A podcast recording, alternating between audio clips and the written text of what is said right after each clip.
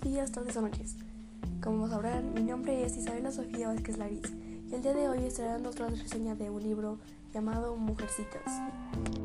Este libro fue publicado en 1868, que relata la historia de las cinco jovencitas Home March, Beth March, Amy March, Meg y Margaret March.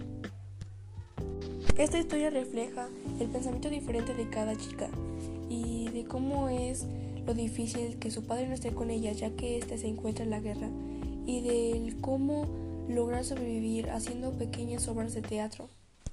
Habla de cómo estas chicas enfrentan el haber tenido todo a no tener casi nada, de cómo es el difícil proceso para ellas, pero que aún así cómo disfrutan de su estancia, de cada cabeza y cada mundo que tiene cada chica, ya que todas son diferentes cada una piensa de manera diferente. En mi opinión, es un muy buen libro, ya que puedes pasar un tiempo muy entretenido leyéndolo y riéndote de sus divertidas historias o sintiendo lo mismo que sienten en sus tiempos de desesperación o quererte identificar con alguna de estas chicas, ya que sinceramente es uno de los mejores libros que he leído. Para entenderlo mejor es mejor leer el libro, pero así se han sacado a lo largo de los años diferentes películas de esta misma obra.